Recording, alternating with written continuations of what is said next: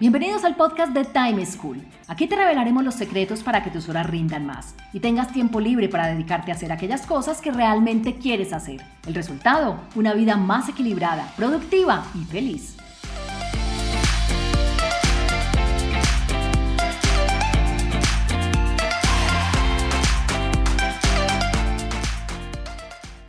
Hola, soy Juan Pablo Lema, un inquieto por la productividad y un estudioso del manejo del tiempo. Bienvenidos a un nuevo capítulo del podcast de Time School, en donde les brindamos técnicas y herramientas fáciles de aplicar a situaciones reales que viven personas como tú. Y precisamente hoy hablaremos sobre técnicas para evitar las distracciones que nos interrumpen cuando estamos concentrados haciendo algo. Para ello, escuchemos a Juliana, una profesional que siente que, especialmente en su trabajo, tiene muchas distracciones o acciones o actividades que le evitan que sea tan productiva como a ella le gustaría.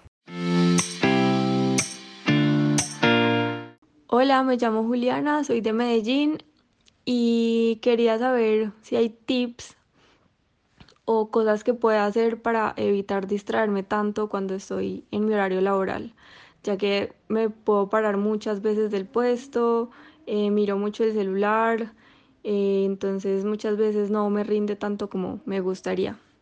Gracias. La situación que nos plantea Juliana es uno de los mayores problemas que enfrentamos cuando queremos ser productivos. Porque, miren, por más que uno aplique técnicas de concentración, que aprenda herramientas, metodologías para hacer que el tiempo le rinda más, si uno no es capaz de controlar las distracciones, no va a obtener ningún resultado que de verdad valga la pena, que le muestre una diferencia en los resultados. Por ello, si tú también eres de los que tiene a su alrededor, bien sea trabajando en tu casa o desde la oficina, un montón de focos de distracción que constantemente te están interrumpiendo, te desconcentran de lo que deberías estar haciendo, te recomiendo las siguientes técnicas para que tu trabajo te rinda mucho más. Primero, aleja las distracciones propias. Segundo, bloquea las distracciones externas. Y tercero, fíjale momentos a esas distracciones. Vamos a verlas cada una de ellas en detalle. Quiero empezar mis recomendaciones de hoy con la más fácil de todas y la que más y mejores resultados nos genera. ¿Por qué? Porque depende de nosotros mismos, no dependemos de los demás. Entonces empecemos por alejar todo lo que tenemos a nuestro alcance, que puede ser un foco de distracción o una interrupción. Juliana nos habló del celular. Para ella tener el celular a mano es una distracción. Y no solo Juliana, la mayoría de las personas. Es que tener el celular a la mano es una tentación, Muchas veces sin darnos cuenta lo estamos tomando y estamos revisando la pantalla para ver una nueva notificación, para abrir una nueva aplicación, para ver qué está sucediendo en el mundo exterior. Es el elemento que más nos conecta. Esto nos afecta a todos. Pero no solo es el celular. Podemos tener un jueguito en el escritorio, una foto de la novia, de la mascota, de la familia, una plantica, una suculenta, esas que a uno le gusta eh, echarle agua, el mismo vaso en el que tomamos agua o el pocillo en el que tomamos café, un blog de notas, un bolígrafo, todos esos pueden ser elementos de distracción. Cada uno piense qué lo saca de su foco, que en su momento se siente que está jugando con él y empieza a distraerse porque lo tiene en sus manos, porque se pone a mirarlo, porque lo eleva. ¿Qué hacen con ellos? Alejarlo como lo alejan.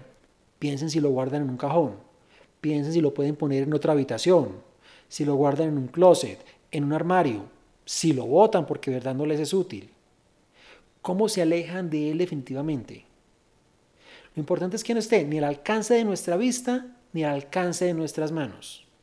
¿Por qué? Porque el solo verlo o la capacidad de tocarlo lo que nos lleva es a cogerlo, a mirarlo y ahí es donde nos distraemos.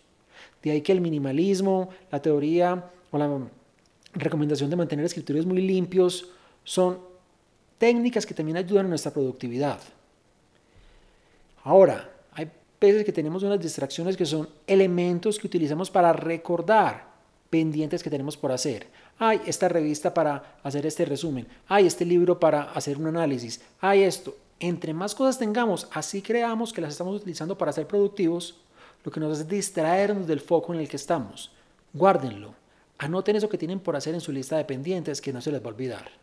Inclusive los archivos que uno tiene en el escritorio, que hay veces hay personas que tenemos la mala costumbre de tener archivos en el escritorio del computador. Uno no debe tener nada ahí, porque ese icono, cada que uno pasa por ahí, le recuerda, tienes aquí algo pendiente. Ocultémoslos, deshagámonos de ellos. Entre menos cosas tengamos a nuestra vista o a nuestro alcance, más fácil va a ser controlarnos y evitar que activemos nuestras propias distracciones.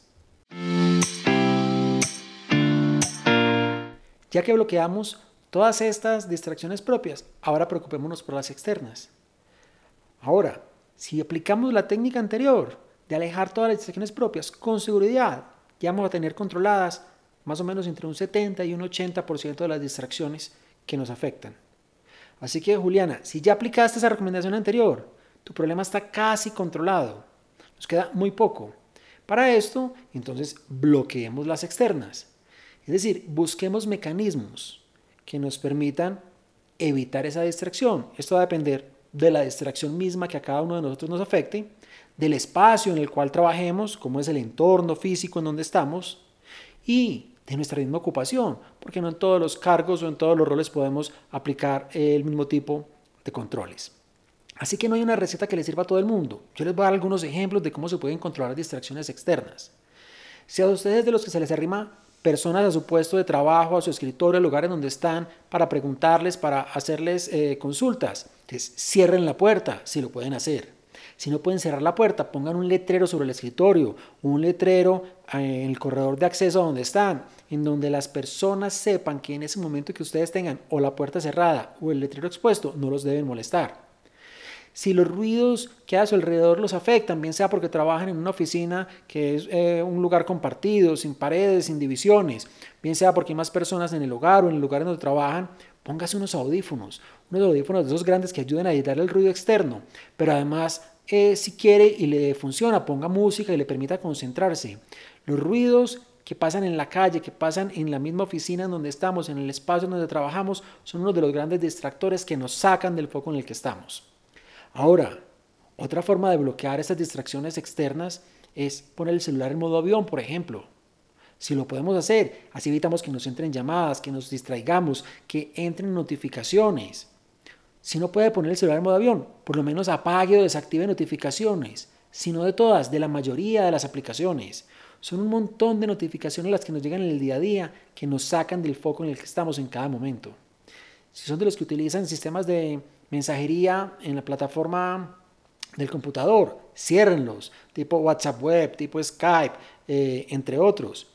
Todas esas notificaciones, todos esos focos que cada que alguien nos quiere contactar, estamos abiertos a ellos, son eh, distracciones que nosotros podemos bloquear, que están en nuestras manos decidir.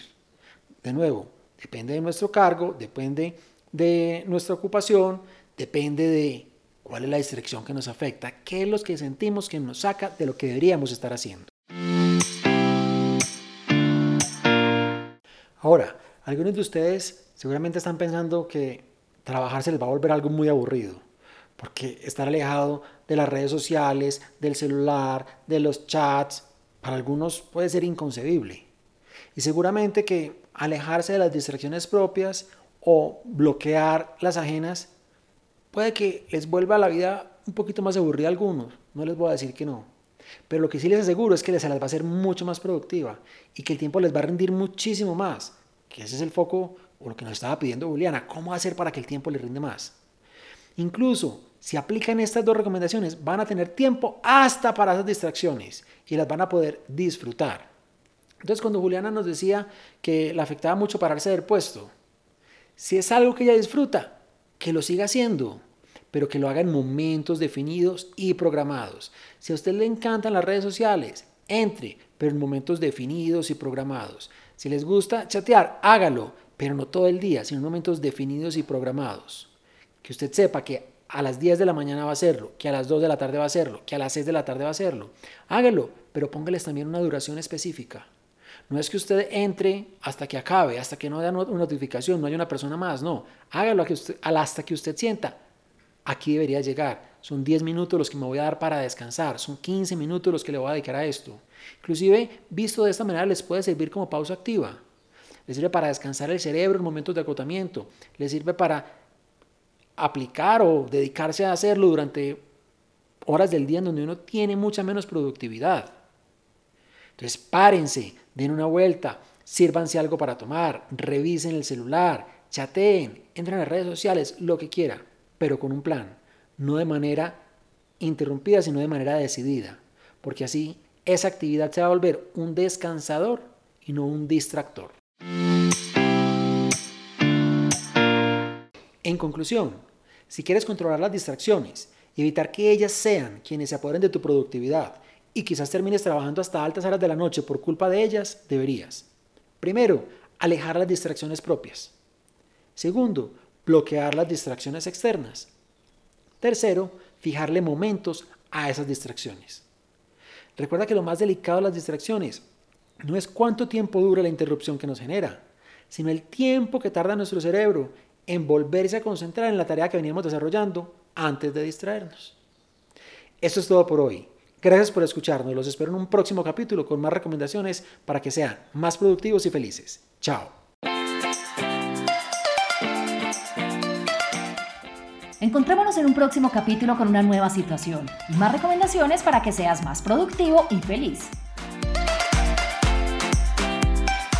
Recuerda enviarnos los audios con tus preguntas, dudas e inquietudes al WhatsApp en Colombia 321-700-4810 por correo electrónico a podcast.timeschool.com.